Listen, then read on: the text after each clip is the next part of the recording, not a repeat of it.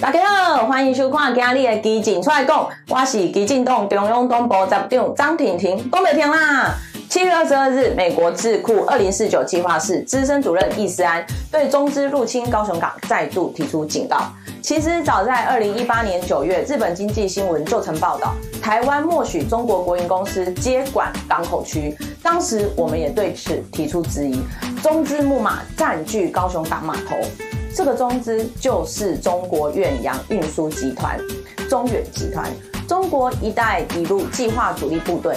中国透由“一带一路”倡议，企图掌握各国港口。其中最著名的事迹之一，就是大举投资希腊比雷埃夫斯港，被《纽约时报》形容没有炮艇的新殖民主义。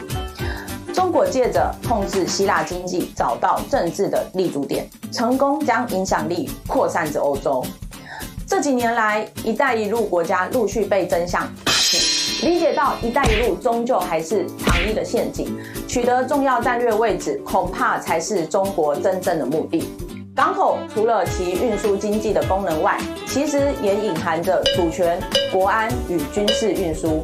早在中国国民党政权绕跑来台湾之后，曾经夸张到每晚宵禁。高雄港口还会拉起防潜网，加上许多平顶仓库楼上也都曾经进驻高炮部队。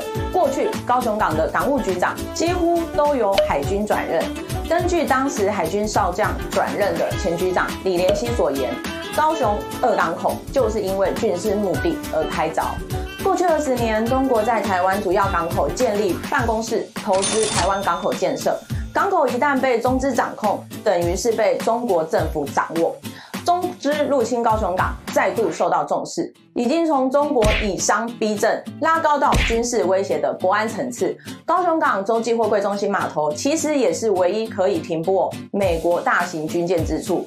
若此一深水港受到中国的干预，一旦中共对台挑衅，美军航母军舰是否可以停泊在此一中资入港的深水码头，将会有疑虑。所以中国才会特别针对高雄港进行渗透，背后意图不可不慎。佛陀曾说：“王城不为外敌破，唯除内自坏。”当世界都在警惕中国拦止各国港口此一战略要地的时候，面对中资木马已经进驻高雄港，连美国智库专家都提出警告了。台湾不更应该是严肃掌握，并且提出因应对策吗？